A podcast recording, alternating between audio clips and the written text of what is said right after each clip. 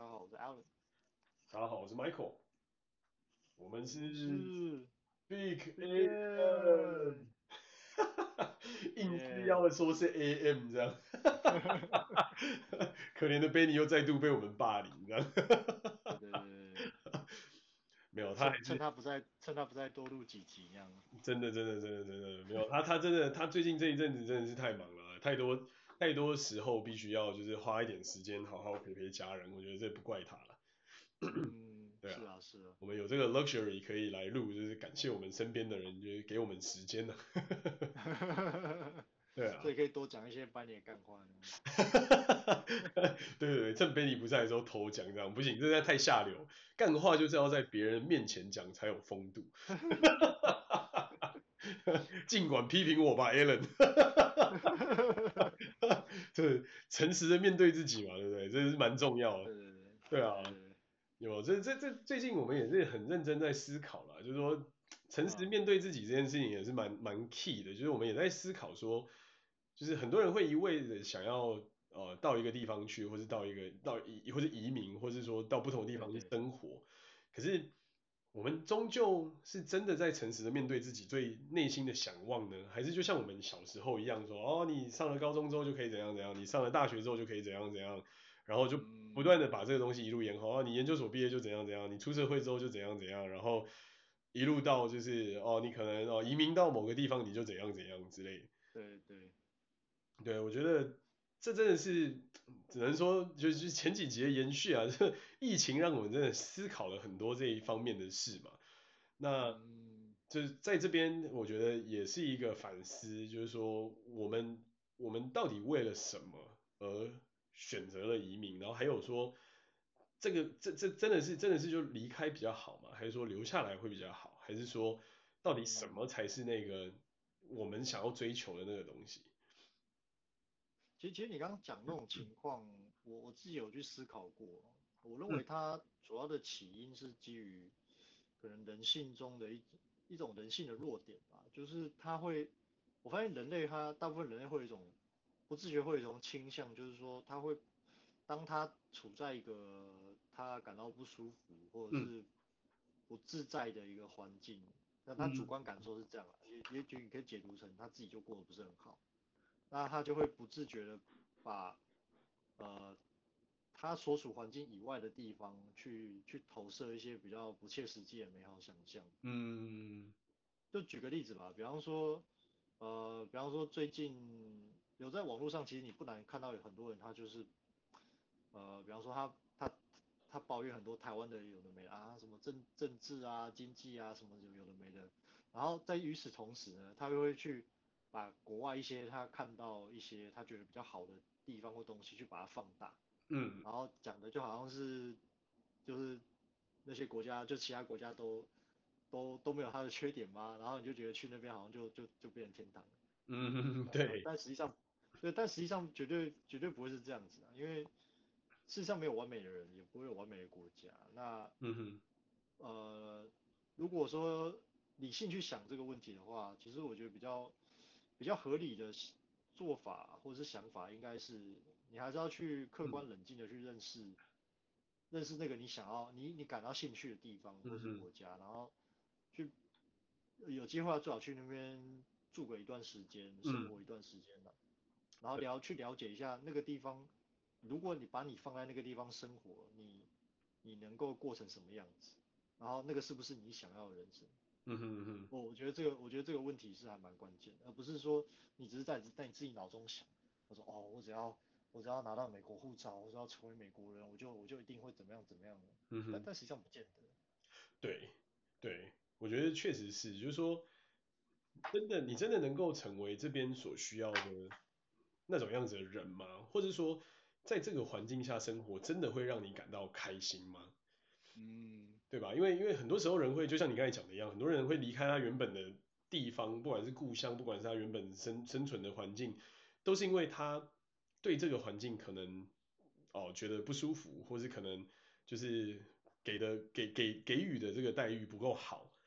但相反的，这真的能够就是让你在别的地方能够有好的生活环境吗？这个也是一个非常值得去思考的一个题目。嗯，对。但我觉得说说自我自己的这这条路的想法，我觉得可能之前很好像我们很久很久以前也有大概讨论过。我觉得我觉得对我来说最大的感悟可能是在成长的过程中，我曾经在美国待过一段时间嘛。那我其实非常向往这种自由，然后跟非常就是讨论的这种风气。所以说从学生时代我就非常向往就是申论题。就我很喜欢申论，因为我很喜欢论述跟了从别人的论述里面了解他的观点跟看法。那我也非常喜欢，就是有不一样的论述跟不一样的观点来看一件事情的全貌。因为一件事情可能有很多的面向，那我们很多时候如果只用一个观点来来方向来看，它往往会失去那个观点，就别的观点的一个一个看法，然后可能我们就会做出相对比较偏颇的决定。那我从从亚洲的教育思维里面长大，虽然说亚洲某种程度上，至少台湾某种程度上是一个通才教育的概念，可是这个过程里面其实没有什么思维上的辩论，就是我们的生活几乎被选择题跟跟这种奇怪的考古题就给给给压压制过去，然后我们也从来不曾去思考说，我今天算术的意义是什么？就我今天学的不是数学，我今天学的是算术。因为你不是你不是用这个康，你不是用这个概念，你不是用这个 concept 去建构一个更高层次的理解，或是更高层次的逻辑，而是你只是要去求这个东西的解是什么。嗯嗯嗯然后这是这是我对就是数学课的概念。然后在化学里面，我蛮喜欢化学跟自然科学这类，可能我们老师以前很有趣，就很多实验可以做，所以你可以了解很多这个东西。可是这个考试的这个过程，因为为了要考试嘛，为了要拿来能够考，你用申论的方法或用实验方法是非常困难，你需要花很长的时间。那为了浓缩成考试，我就觉得在这个过程中就牺牲了很多你真的去思考的这个可能，而是你只是在一个回路里面去不断的加强，你怎么在这个回路去解决你所学习到的这种回路的解法。对，就是。讲白了就是，他已经设定给你一个框架，他已经设定给你一个老鼠的笼子，你就是在那边跑，你跑得比别的老鼠快，你就是你在这个老你在这地方你就是厉害的老鼠这样。那我一直觉得这是一个很可惜的教育方法，因为我后来到了美国之后，这这这真是有天大的改变，就是虽然说我以前也没有说成绩多差，至少我们以前能力分班的时候，我也是都在前段班，然后。分数至少也是都都是能够拿奖状，能够跟就是市长握手的这个这个程度，对，就是没有到就不是不是很烂的那种念书的状态。可是我很 struggle 的是，我觉得我不了解我为何念这些东西。嗯，就是 maybe 我可以在这个框架上面做的不错，可是我到底为什么要做这件事情？就是你你。你你你你念这些东西就是为了拿个高分，然后跟市长握手的时候，你要你要你要去跟他就是抱怨这些东西。对啊，然后然后就就被死亡之握嘛，对不对？就是就 是就是，嗯，这这不小心讲出了年纪啊。就是就是有一种就是，那你你今天做这件事情的意义到底在哪里？就是说，哦，OK，好，然后我有很好的成绩，我第一，我我第几名，然后我去跟这个跟这个市叫市长的人握手，然后握完手，然后。So what, right？就是他，他真的有增进了我在这个世界上生存的能力吗？他真的有增进了我在生活的时候的这种实力吗？嗯嗯。那我就有很多的反思嘛，我就觉得这这样做到底是好还是不好，right？然后。会会有很多的这种思思维，就会觉得说啊，我好像人生就真的就是最精华，我每天精力最旺盛的时候，我就天天都在就在就是就在做这些事，就在看书，就在考试，就就是一一而往往而复的循环。我从来没有去思考过外面的世界长怎样，我从来没有去思考过我喜欢的这些东西。比方说，我喜欢那时候我就很喜欢解一些那种游戏的修改器啊，或者是那种。就是，然后最早那时候不是怎么搞，该开始搞网页，HTML 刚出来的时候，然后各种什么每个人自己的那种 homepage 啊，干嘛的，对，对，对，我就觉得哎，那很好玩啊，我就觉得哎，很多东西你可以创造的那种感觉是一种非常非常的非常非常 fulfilling，我不知道那中文该怎么讲，就是非常非常的呃满足满足，对，非常的 content，非常的满足，非常的觉得哇，就是我可以创造一个东西，就好像很屌，但。我的生长环境就没有，然后到了美国念书之后，我觉得我最大的改变就是，哇，我就是所有的人，就是我的每个同学，他们都有各式各样的兴趣专长，那真的是兴趣，就是他就是每天就在做这件事情。比方说，我有一个同学，他就是非常非常喜欢解一些真正的数学的问题，他就会去想很多这种各式各样，比方说，哦，在有限的有限的这个时间时间跟空间里面，怎么样去就是做一些最大化的效益的事情。比方说，他会设定，哦，我要在啊、嗯，比方说，在接下来的三十三十天内。把我的就是手上所拥有的这些资源翻倍、翻倍再翻倍，然后他就去用各种数学算法去算出，就是要用什么样的方式，他可以用最快的方法去翻倍，就等于他就是非常实用性的把这东西使用实践起来。我另外的同学他非常喜欢就是画一些建筑物的素描，跟去拍一些建筑物的外观，然后去把它测量起来，然后最后他做成小模型，因为他喜欢就是创造一些这种小模型。然后还有另外一个同学是他非常喜欢就是文学的作品，所以他一直在写他自己的小说。然后我就觉得哇，就是这种在台湾会被定义为不良学生、不良习惯的这种行为，在当年啦，现在或许好一点，因为多元升学干嘛有的没的，所以你会要学很多东西。但在当年就是这种看漫画就是不乖啊，就是上上课做一些奇怪的事情就是不乖，然后什么画画就是没有没有成就就是不乖。啊，你的人对你的人生志愿基本上就是要么就去当医生，要不然就当老师，不然就公务员，不然就工程师，就是基本上就没了，就是要么就是要么就是什么师，要么就是 no 师，就基本上很多时候就是会有那种奇怪的社会压力，就给你这种概念。可是你就在美国就看哇，这些人就从小就在研究一些各式各样奇奇怪怪的，就是不管是。技术也好，或者不管是什么也好，然后我还有另外一个很好的朋友，他就很喜欢写 code，然后他那时候就在玩就是乐高机器人，但他不是只单纯玩乐高机器人，他是用 C 加加去把乐高机器人的里面的 module 改写，然后去让他可以就是做出他想要他做的动作。动作。对，然后我就觉得哇哦，就是这才是我心目中向往的的世界的样貌，就是每个人可以往他真的最有兴趣的地方去全力的冲。然后他有各式各样的资源来满足他要这么冲的这样的事情，然后也不会有人来跟他讲说，哎，你玩，你看你玩什么，玩什么，玩什么这种那那个斜扣啊，你做这什么事情啊，这以后又不能赚钱，有什么用之类的这种奇怪的这种评价。嗯，对，那我就觉得，这真的是给我给了我当时的我的一个很大开眼界的的看法。然后慢慢慢慢的，我就开始接触到很多。不一样的长辈，就因为那时候我是住在 homestay 里面嘛，然后有很多不一样的长辈，然后可能带我去参加福伦社啊、狮子会啊，或者是一些其他的这种这种就是当地的一些士绅的聚会这样。然后他们就很多人，然后就说哇，就是你这么这么年轻，你就对这个东西有兴趣啊，然后就开始跟我讲一些他们的故事啊，因为我从小就很爱听这些故事。然后他们就说，我就我那时候就问说，那你们都是什么时候开始决定你们就要做现在你们在做的事情？那有一半的长辈告诉我，几乎一半，就是他们大概都在十七八岁，他们就觉得这就是我这一辈子想做的志业，然后他就一路做到现在。比方说有几有有有一个长辈是牙医，然后他那时候去看了牙齿，然后他说他自己最大的梦想就是他再也不需要去看牙，所以他要了解牙齿到底是怎么一回事，然后怎么去保护它，怎么去做一些不一样的东西。然后怎么去让这个就是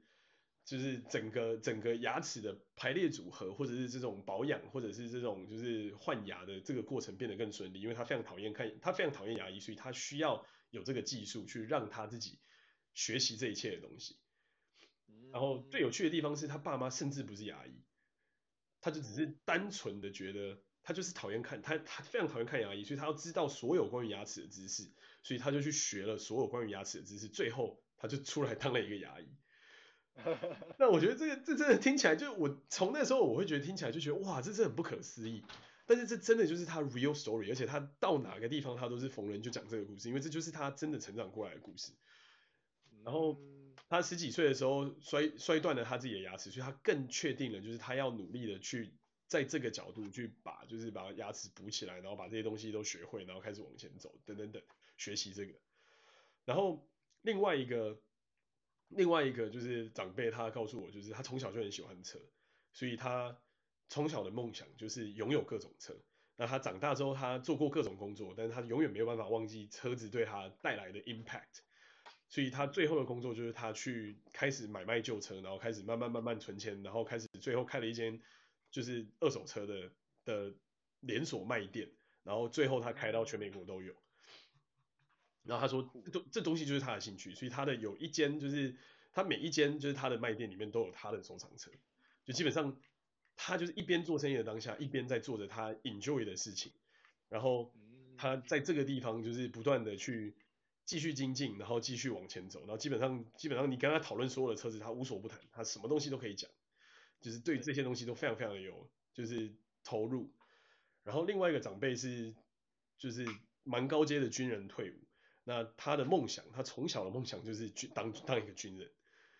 他。从小他看的那个就是类似类类似那种漫画，那时候就是他说就是美国队长，然后还有那些军人的东西，他就对这个东西非常向往，所以他他就跟我讲，他小时候志愿就是当 Captain America，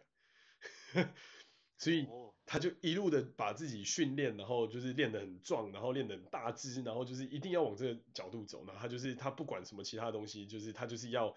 从军，所以他很早很早就进去，那他也当他也去打过就是。二那个二战后面的那几场就是什么伊拉克战争啊，什么那些战争，然后到后来他就退休。那嗯，就是很多很多的这种故事，就让我觉得哇，就是我一一方我觉得这是一种就是很不可思议，就是说你在我们的台湾的这种教育环境里面，你一直想到的是说你就是要一直念书，你要一直念书，你要去做这些什么，就是大家认为上道的事情。可是在美国，这些各式各样的事情都是有可能。所以，所以我那时候就觉得，哇，我自己那么喜欢 technology，我自己那么喜欢就是科技相关的东西，我喜欢做任何科技的东西。然后我觉得科技可以拿来帮助人，可以拿来帮，可以拿来救人。所以我当时给了我自己的目标，就是要么我就要往非常科技的方向走，要么我就要往非常可以就是朝向医学的方向走，就是我可以去做一些有贡献的事情。那当然最后我还是败给了，就是对于。就是当时想要翻身嘛，因为我们遇到一些家里遇到一些状况，所以当时想要翻身的一个想法，所以我后来最后还是虽然是念的 finance，可是从 finance 还是转到了 computer science 的角度去去发展。Oh. 那所以我我当时的心路历程就是这样，就是我很很早的时间点被这些人启蒙，就是说哇，每个人真的都是带着一个真正的所谓这种美国梦，然后他们逐梦踏实，他们在这条路上面去走。夯实自己的基础，然后慢慢慢慢往后走。那后面当然还有很多故事啊，就是说到我们后来长大啊，然后到遇到了，就是到世界各地，然后遇到各种被刁难，或是遇到各种状况，知道有一些东西，比方说有一些国籍的重要啦，或者是哦有国家认可的重要啊，或者说这个市场可以怎么去看到，看怎么让这个市场看到你的重要性，这个是后话。但是我觉得早期对我来说最大的诱因在这里，就是说我可以到一个。非常充满自由，然后非常拥有各式各样的资源环境的地方，然后努力的发展。然后我只要够努力，我可以养得活自己之外，我还可以就是在这个环境下做到不错我自己能够做的事情。一直到现在我都觉得很开心。我每天醒来，我都跟世界上最厉害的一群人一起上班，一起做一些就是改变世界的事情。我就觉得我靠，这个感觉真的是太爽。嗯，对，所以我的动机算是这样，就蛮明确，就算是很早之前被启蒙，然后。后来长大之后又被又被渲染，就是觉得哇，你拥有一个被认可的身份是非常非常重要的一件事情。然后到后来就是我在这个领域里面也得到很多贵人，然后结交了很多很好的朋友，然后从他们身上我也学到非常非常多的东西，就是技术上的东西或是一些生活上的一些想法等等。嗯，对，就像是这样。那你呢？从这个角度来讲，听起来真的听起来真的蛮不错的。嗯，嗯，我这边的角度哦，嗯，对，我想啊，我们应该回我们我们现在论述的主题是就是身份的重要嘛？哎、欸，对啊，我觉得身份的重要，就是为什么我们要到一个不同的地方立足，然后还有就是立足有没有去反思过它带给你的是什么？哦，OK OK OK，那以从我的角度来看，嗯，我会比较从。社会结构，还有就是这个国，就是你想要去的国家或地方，它在目前的国际，在在国际上它，它它在政治和经济上所处的位置，嗯，大概会是什么样的情况，还有当地的风土民情，这这几个、嗯、这几个因素去去考量一个地方是不是真的更适合你。嗯，因为我发现我会讲这个是因为，第一个如果说你单纯从经济上来看好了，那如果说你的呃，比方说如果说你目前拥有的技能或是你的工作经验是呃，比方说在当地你可以找到大概在社会上平中产平均平均水平的收入好，我我是举例，嗯，对，那同样。就是我举例，就是说，呃，比方说你当一个，比方说两到三年工经验的软软件开发工程师，嗯，那你同样在你同样在台湾，我不确定台湾薪水多少，但是最多你了不起七八万或是十万出头吧，嗯哼，哦，应该不会到十万，如果你只有两三年经验，嗯，那就姑且算个就算好一点，算七八万台币吧一个月，嗯，对，那可是同样。你如果同样的资历或实力，我先不考虑语言的因素，你如果去美国戏股，嗯，那你的年薪十一、十一、十二万应该有吧？最在最少，嗯，就是在十一、十二万美金，美金，对，美金啊，绝对有，绝对有。对啊，那那就是说，从光是经济上的这个差异，就是它它也许就是可以成为一个诱因啊。那但是就是说，你要清楚你你目前有的你目前有的条件是什么，然后你去。你去到那个地方，你可以站到的位置，嗯，或者你可以取得的资源有没有比较多？这是这是这个是一个最现实的问题。嗯，是，这是一个最现实的问题。那那如果说有些人评估之后觉得，哎，这是值得啊，那个就就是一个，比方说对对做软件开发来讲，那那个系美国去美国啊，去戏谷啊这种这种又呃机会多又自由，然后平均薪水又又特别高。的地方，那比方说你同样的实力，你在其他地方你可能就只能拿那少少薪水，可是，你还是你还是你，你是你的能力还在那里，就没有变，但只是把你换了一个地方，然后你可以得到的一切就就可能是天差地别。嗯嗯，对，那那这又回到一个最根，我们要谈到最根本的问题，就是说你，呃，就是你想去的那个地方真的适合你吧？还有就是你要从哪一个角度去。去切入这个东西，就是还还要再再问更深一点，就是你这个人你自己，你究竟想要什么？嗯，然后你为了你为了得到这个东西，你呃你所面对的机会成本，就是你放弃了其他一切，你觉得这个你会不会觉得后悔，或者你觉得值值不值得？就是你你想清楚了没有？嗯，对。那我举另外一个例子，就是说以以我现在待日本来讲好了，其实。呃，你如果是要，你如果要说从经济上的角度去出发的话，那坦白说，呃，你如果是从一些平均薪资或经济发展程度没有日本那么高的国家，那些人从那些人角度来看，可能跑到日本来随便找份工作都比他在他们国家工作还要来，呃，可以赚辛苦工作可以赚的都还要多好几倍之类的，嗯，对吧？那对他们来讲，经济可能就是一个很大的诱因。嗯，尤其是在日本，我也有遇过一些外国人，嗯，哦，甚至有一些可能是欧美欧美那边来的，那那他们为什么会愿意来日本，然后待那么久？嗯，其实除了除了家庭因素啊，就比方说他们可能另一半是日本人，然后他们他们也觉得在这边生活工作也 OK，嗯，有些人可能就长居了，这是一点。但是还有一种就是，他们是真的打从心底的，就是喜欢这个地方，喜欢日本文化，嗯。对，那那对对这类人来讲，他他的考量就不单纯只是钱了，因为因为比方说你如果是从呃欧美，比方说英国、德国或法国，甚至美国美国来，那那对这些地方人来讲，呃，他在他们国家找份工赚的也不见，随便找份工，不管是中产或者是基层，也不见得会比在日本少啊。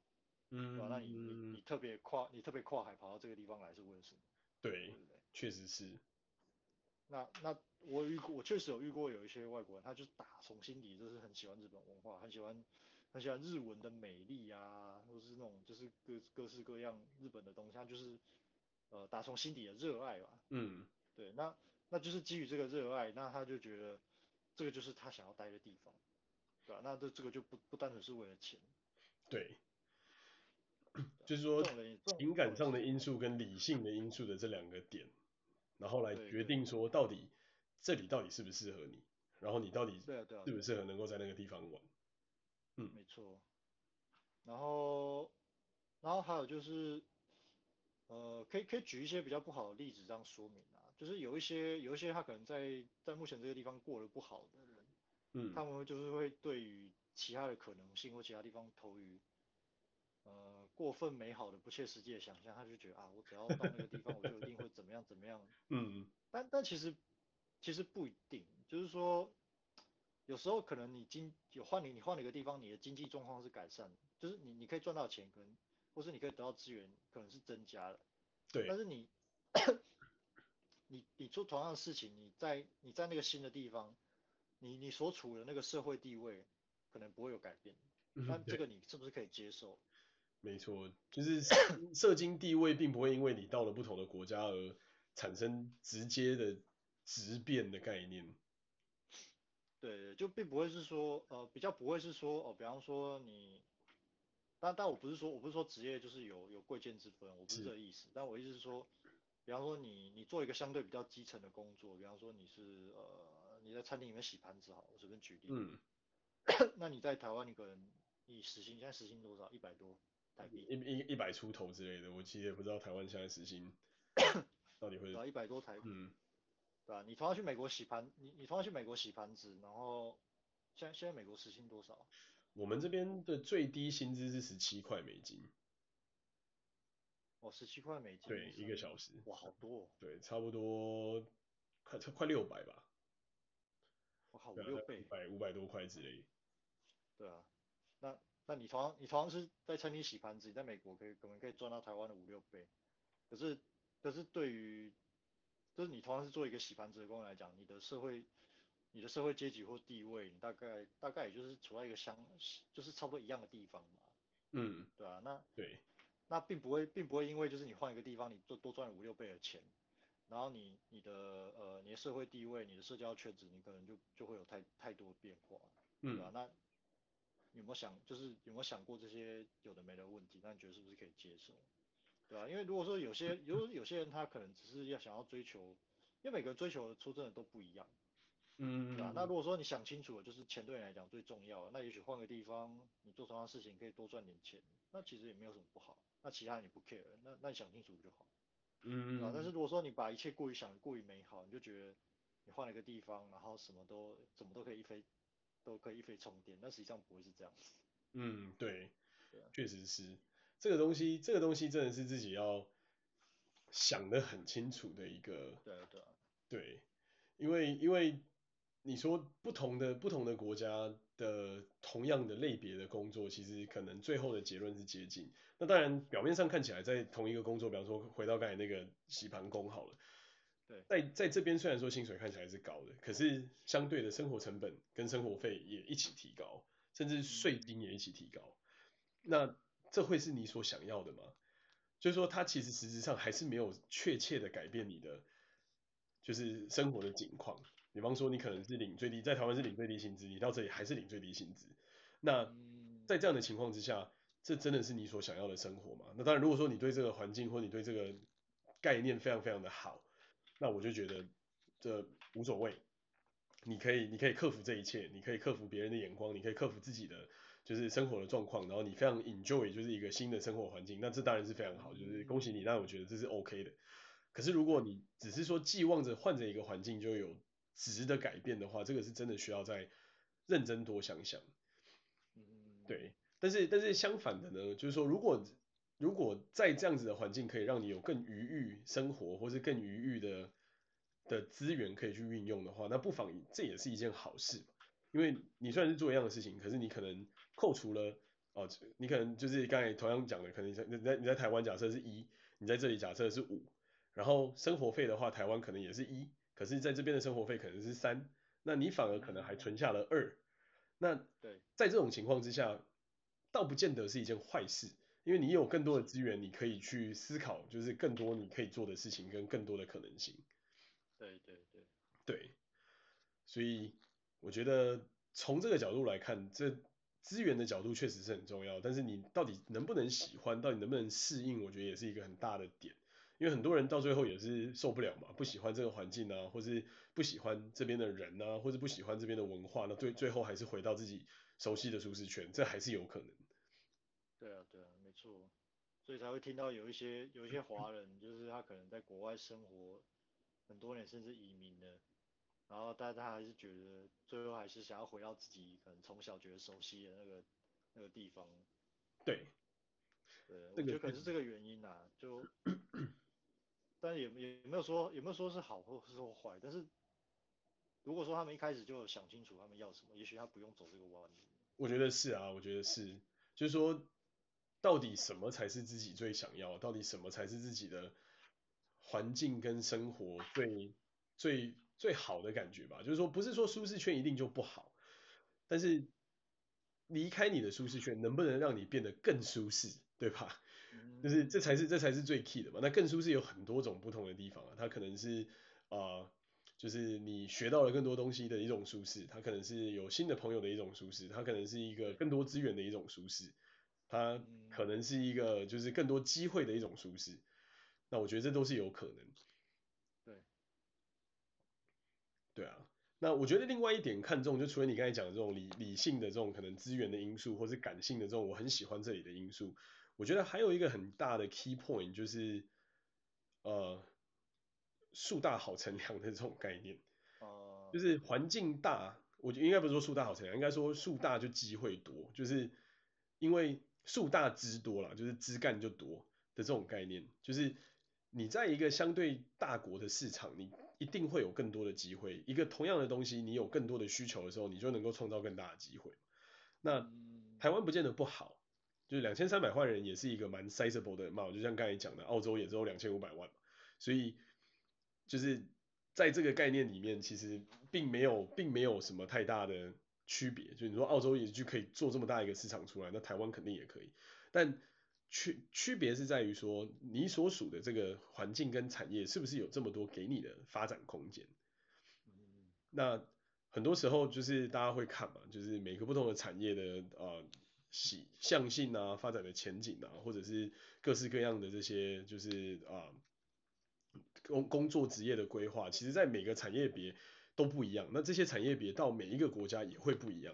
比方说，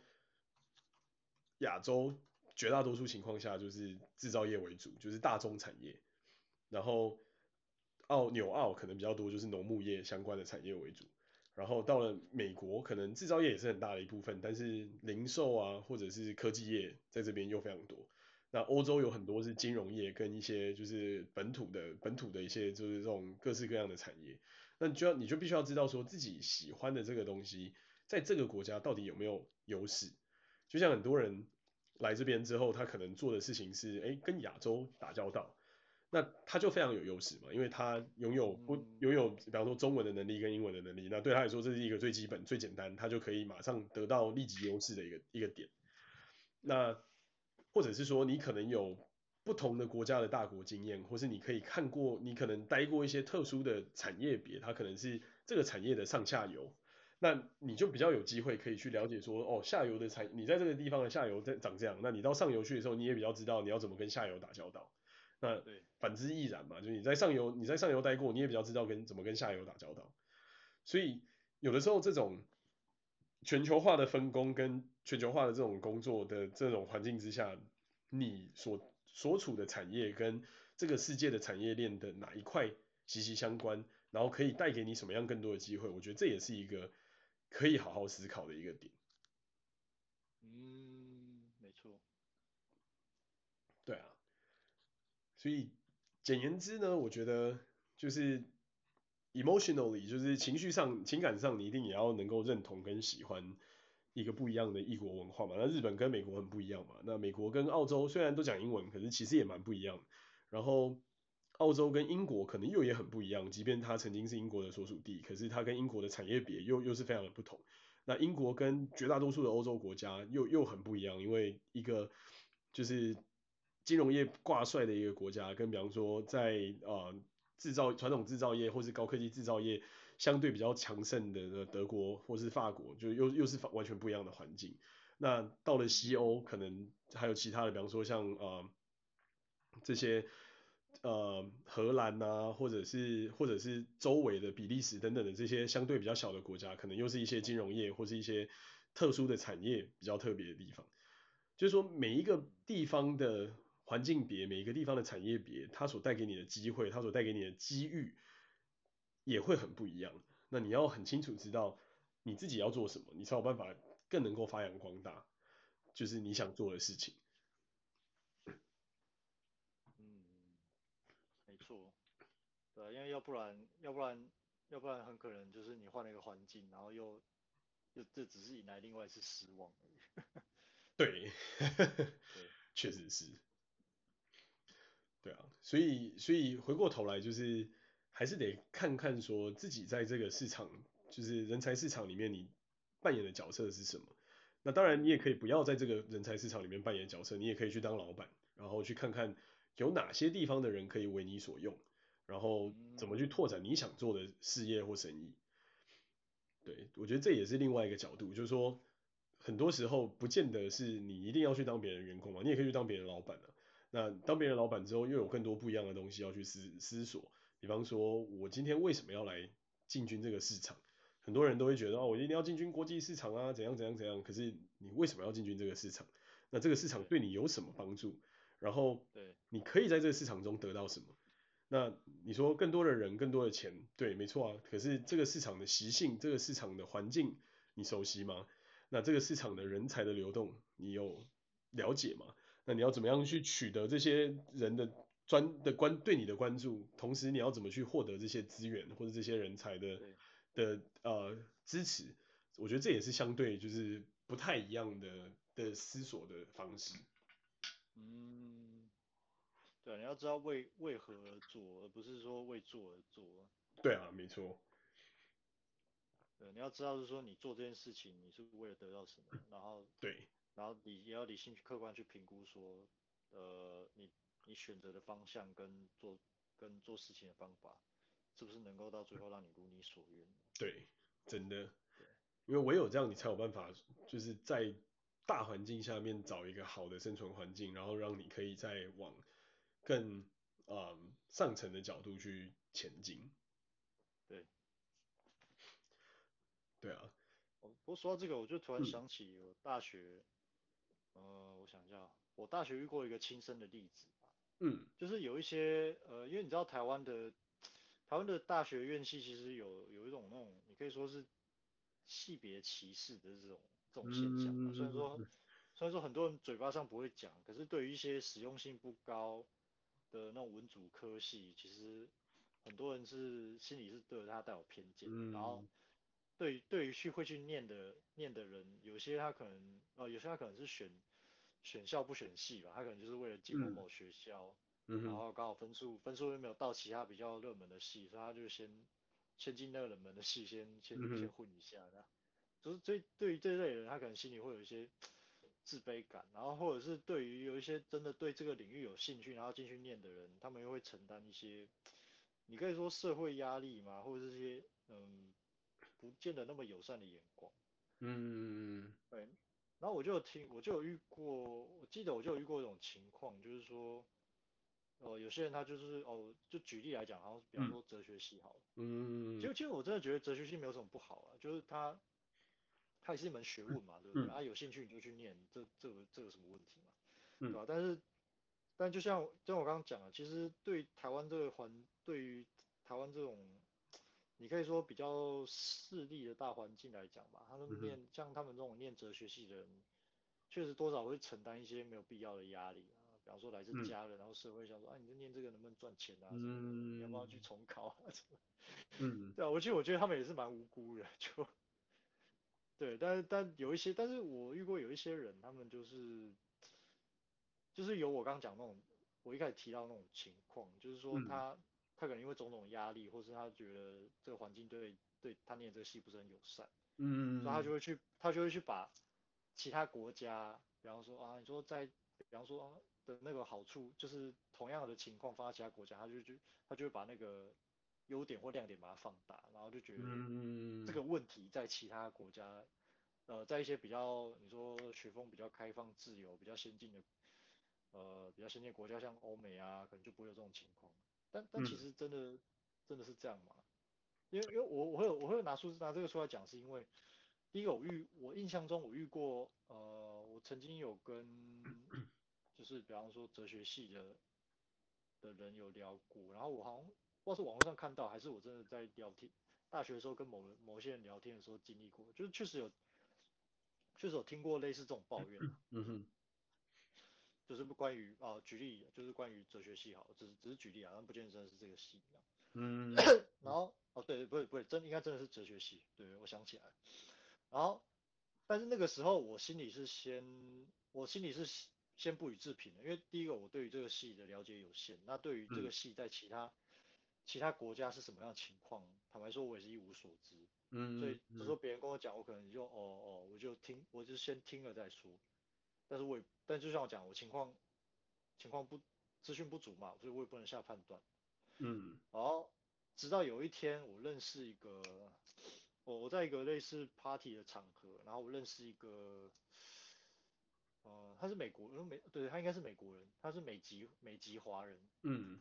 应该是第二，我忘记是第二代还是第三代，嗯哼，就他是在美国成长，然后呃从小就讲英语那种，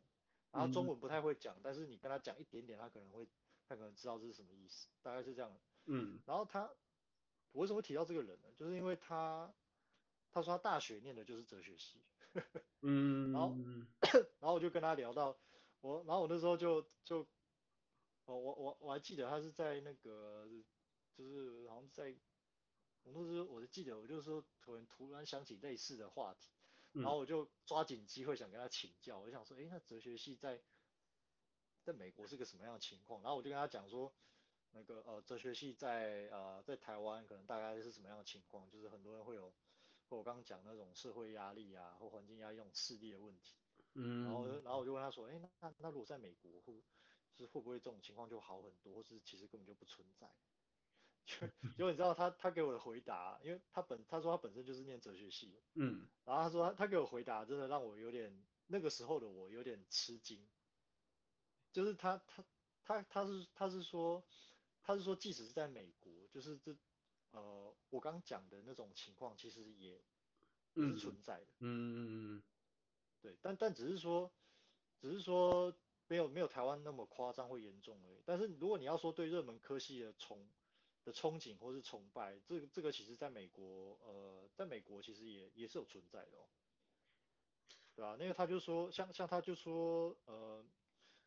我也不知道为什么，但是好像美国对于对念法对念法学院。跟跟去当当律师这件事情，好像好像有一种莫名的憧憬或崇拜。嗯，对，他是这样跟我讲的。然后他说，好像就是，比方说，如果你是念法学院，然后或者是你呃，你法学院念完，你就是去当律师，除了可能薪水高之外，好像好像在在美国那个社会地位也是非常非常的高，就是人们在人们心中就是觉得哦，就是有种高人一等的那种 feel 那样。嗯。对，然后他就说他他那个，呃，但现在是不是还是这样？我不我不确定啊。但是至少好几年前那个人他是这样跟我讲，他说即使是在念哲学系，他他念那所大学，美国大学的哲学系里面，其实包括他他他说一开始他他没有这样，他没有这种想法，但是他说他发他发现系上其实有不少人，就是他还是他还是会对于就是他念的这个东西未来不好找工作，还有就是未来。呃，未来想要往一个比较呃高社会地位或是高呃高收入的这样子的专业去去转，嗯，你说真的会愿意留在留在哲学领域继续继续深造，然后完全走学术路线的，其实他说其实少之又少，嗯嗯，对，然后他就他还举个例子，他说他说他一开始会去念是真的因为对对哲学有兴趣，然后不不不可否认的就是说他他也承受了一些。你说不管来自家庭或是社会的一些、压力、一些质疑、一些质疑或压力，但可能没有台湾这么夸张，对对吧？但是他们要面临的一个现实就是说，因为美国大学学费成普遍来说还蛮贵的嘛，是，对啊啊，你要花那么多钱去念一个可能没有什么投资报酬率的科系，就是他说实话，他说他自己也是有一点压力。对啊，确实，我觉得确实是啦。我我我其实可以完全 comprehend 他他讲的这个点，就是说。我觉得科系在某种程度上，尤其是你在要去求职的这个这个概念上，我觉得确实还是会有区别，然后还是会有这个压力的存在。但相反的，就是我觉得比较大的差异点是在说，就是到底科到底大到底学位而言对你的意义是什么？然后还有是不是有学位你就必须要，就是不是一定得有学位，跟是不是有了学位之后你就代表你有这个能力，这些东西我觉得都还是问号。然后美国我觉得比较好的地方就是说，你也对，确实有学位一定会对你有帮助，但是就算你没有学位，其实你还是可以过得不错。而且你还是可以用，就是不是往这种学术的方向走，然后再加上你刚才提到一个重点，就是因为美国的高等学院的费用都非常惊人，就是基本上一个学期都是百万台币起跳，那你就会更认真去准备，或是念书，或是去处理这些东西，你就不会就是混啊，或者是就只是为了一个文凭啊或什么。那台湾我觉得一个。比较畸形的现象，就是因为台湾的对于技职跟对于专业普遍的不重视，所以一一一度下来，就是所有的这些技职体系跟所有的这些技职相关的教育，这这些专业的领域的教育，全部都被荒废，然后就变成很多人都认为啊，那就是八加九在念的啊，那就是考不上的人在念的啊，等等等这种诡异的这种想法，然后以至于就是反而这些。可以明明可以培养出一技之长的这些这些学位或者这些学术的能力，就慢慢慢慢被消弭掉。那被消弭掉了之后，就是整体的就是强干弱枝嘛，就是所有人都没有特别强的专业能力，全部人都是很会屁，然后都是都是念一些相对比较虚幻的这种学学历。某种程度上，我觉得是是因为这样。那美国呢，一样有类似的问题啊，就是还是有很多的家长希望大家都去念，比方说当律师，因为律师。就是在美国地位很高嘛，然后又很好赚钱，那就是你基本上你要跟律师 book 讲话十分钟，他都是他都是用用中用用表来 charge 的。那或者是可能各式各样的医学相关的东西，或是各式各样的，比方说工程相关的东西，我觉得相对的还是会比较夯一点。那文学啊，或者是艺术相关的东西，就是要么你就很难找到找到工作，要不然就是通常是一些很有钱的小人家的小朋友去那边。真的就是做一个他想学习的东西，他想要做的东西，因为他有的时候是非常需要大量资源的嘛。比方说你要去念 fashion design，或是你要去念这种就是啊、uh, in industrial design，或是你要去念这种就是 pure 啊、um, art 之类的这这样子的这种环境，那你没有足够的资源硬资源的硬背景，你说这个这个环境之下，除非你真的很有天分，不然你要在这个地方立足，其实难度也是非常高的。对对啊，只是说因为美国的多样性比较多，那同质性相相对低一些，所以你有很多很多可以发展的方向跟可能性。那跟台湾相反吧，台湾就是基本上一个非常非常同质高的地方，就是基本上大家都是在很集中的在制造业的领域里，然后所有的这些就是比较相对比较相对这种前段的学校或是前段的这些公司，也都是这种制造业的这种环境。那他没有很多的一些不同的 diversity，所以他最后劝出来的这些人，就大部分都是往这个方向去走。那再加上就是往这个方向去走的，他的这些获得的资源跟获得的这些，嗯，怎么讲，报酬报偿也比在其他的产业来的三级跳四级跳。那这件事情在美国也会比较不一样嘛？美国你各式各样的产业你都有不错的报偿跟不错的发展方向，所以相对之下也是还是有一定程度的这种差别在。对，对啊，所以回过头来，我觉得还是要先确立说，到底什么东西才是你自己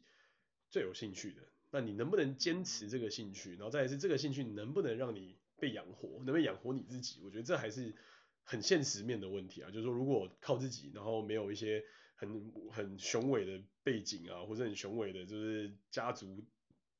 遗留下来的各式各样的这些资源给你的话，那完全靠自己的情况之下，我觉得这当然多多少少难免还是会是一个会被拿出来讨论的一个点。对，对，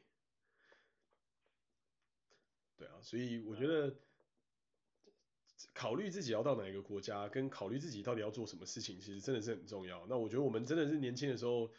很多时候都花了太多力气在想，哦要考高分，但是你从来没有去想那高分之后你到底应该要选什么，就是选择，选择，对啊，就是到底你的选择是什么，然后这个选择会带你到什么地方，有没有办法去想到，有没有办法想象，然后有没有办法真的去把这东西链接起来？我觉得这个很多时候是因为我们的教育本质上跟寻求、追求知识或是追求就业这两件事情本来就很难以完全的相融，然后再加上我们有很多的教育的行业别的的乱象，比方说莫名其妙的一堆补习班啊，莫名其妙的一堆这种出来削钱的这种各式各样的那种那种那种组织，所以以至于模糊了这整个教育中中间的一个最重要的点是，他应该教育的是如何成为一个更好的人。然后如何在你有兴趣的地方往下发展，而不是就是一一味的就是在追求一些相对比较虚幻的这种啊名啊利啊，或是那种就是排名啊或什么之类的这种概念。嗯，我觉得我想补充一点，就是说，当你在为自己的人生做选择的时候，呃，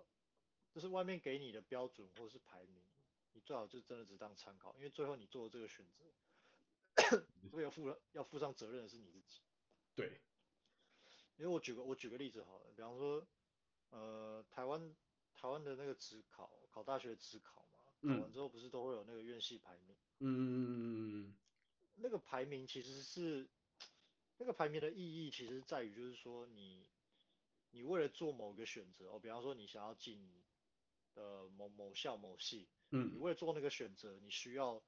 你需要筹码的高低，嗯嗯，仅止那筹码就是你分数嘛，仅此而已。对，就你你千万不要千万不要把它以为就是说你你你选的录取分数越高的系，你未来就一定怎么样怎么样，真真真的不要这样想，他可能会害死，这 可能害你死。是啊是啊，对我我我讲这个是因为我呃，比方说我之前就我之前就有认识一些，就比方说台大法律。呃，医科我认识了，但是医科我认识的不多。嗯嗯嗯。呃，但是但是我从我医科呃台大医科的朋友确实有听到有些案例，就是有些人就是因为真的分数分数考到了，然后他也不知道干，他就觉得哦第一志愿不填白不填，然后那个时候可能没有太多的，嗯、没有太多想法，也不是也不知道自己到底适合什么不适合什么。嗯哼哼。他可能考上台大法律或台大医科，他去念，嗯、然后就念了之后，糟糕才发现。啊靠腰这个 他完全完全没兴趣，真的不行，他不想走这条路。嗯嗯，对啊，那对啊，那这个就这个就有点尴尬，而且有些有些人他就是想要转转系，或者是呃转系，或者是你说就就退掉重考或者是什么的，嗯，也不见得那么顺利，因为你知道台湾那种传统，还是那种台湾那种传统，你可以说传统那种观念吧。该该说传统观念吧，还是有什么其他更适合的名词？他就会觉得啊，你都已经考到，你都已经考到第一志愿了，你就把它念完，未来就是要做个医生或律师。他说你怎么？他说他说就是他他们可能没法接受或是不能理解为什么你想要做这个决定。对，对，是。但但其实追根究底，你每个人本来就不一样啊。就是说，但录取分数高低就代表说你取得你做这个选择你需要的筹码或成本的高低。对，这这是因为这是一回事，但是。你选得起，不代表这个这个选择就是最适合你的。对，对是。但但当然，但另外一种情况是，他可能真的很适合你，但是你又你又没有那么多筹码去去做这个选择。嗯。所以每个人情况不一样，你要把这件事情想清楚，然后去去走一条你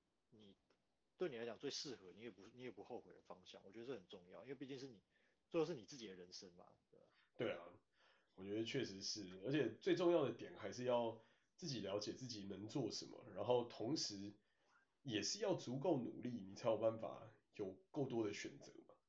就是也不可能说选择就直接哦凭空掉下来到你身上，这是不可能的事嘛。但对对，也是你必须知道你自己到底对什么东西有兴趣，到底想做些什么事情，然后最后慢慢的往这个角度去走，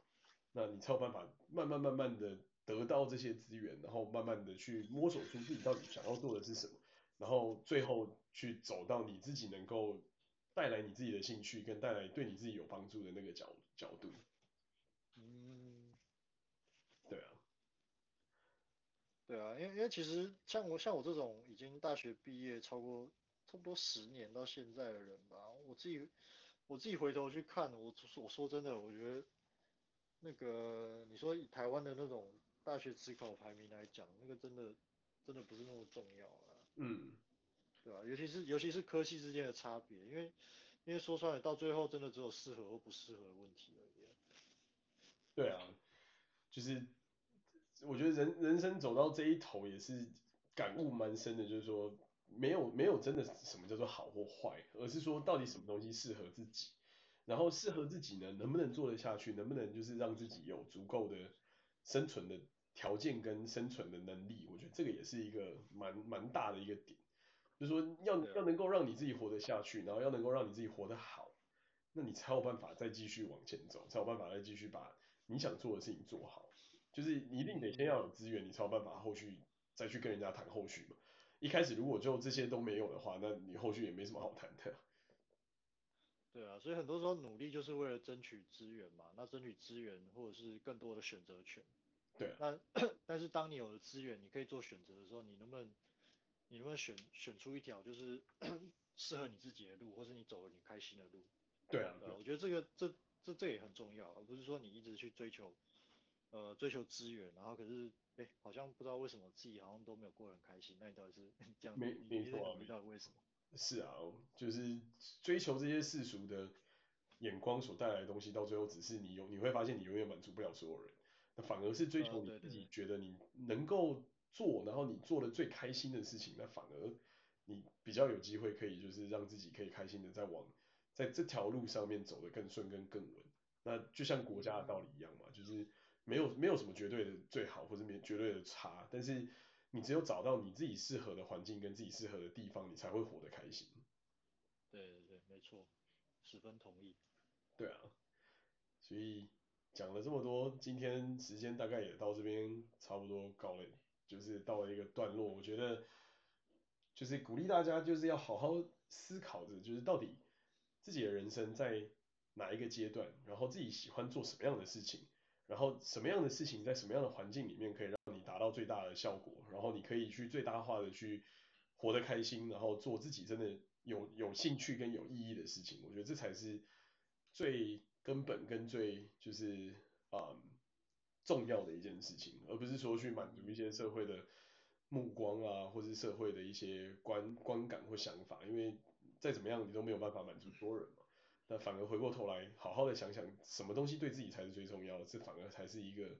我自己觉得最呃有意义的一件事。嗯，对啊，因为毕竟人生说长不长，但说短也不短。那你只有真的找到你自己有兴趣的事情，你才有办法支持你自己每天就是继续起来做下，继续做就是你喜欢的事。那。如果这个东西你没有办法做的话，那那相对的你就会觉得相当的痛苦，就是你就在一个循环里面出不来。那找到这个方向，好好认定自己要做什么之后，再施加以努力。那久而时日，你努力对方向，你就很快就可以从这个圈圈里面跳出来。对，而且跳呃跳出来方式有很多啊，有时候换个环，有时候如果你想清楚了、看清楚了，哎，也许换一个更适合的环境，嗯，就是它它也不失为一种好的解法。对啊，对啊，因为，对啊，就所以那些其那些其实说出来都是都只是手段而已，但真正的真正的目的和方向还是要看你自己。没错啊，就是一句名言嘛，就是你你希望用同样的同样的实验方法去得到不同的结果，那这个是一个不可不基本上不太可能的事情嘛，就是你要得到不同的结果，你一定也必须要想想不同的办法跟不同的 idea。嗯。对啊。好啊，期许大家能够就是好好的找寻自我想要追寻的方向、目标跟呃各种跟完成各式各样的这些对自己的想象，然后真的往自己能够想走的地方走。嗯，对啊，那我们就今天到这边差不多搞一个段落啦。好，谢谢大家。谢谢大家。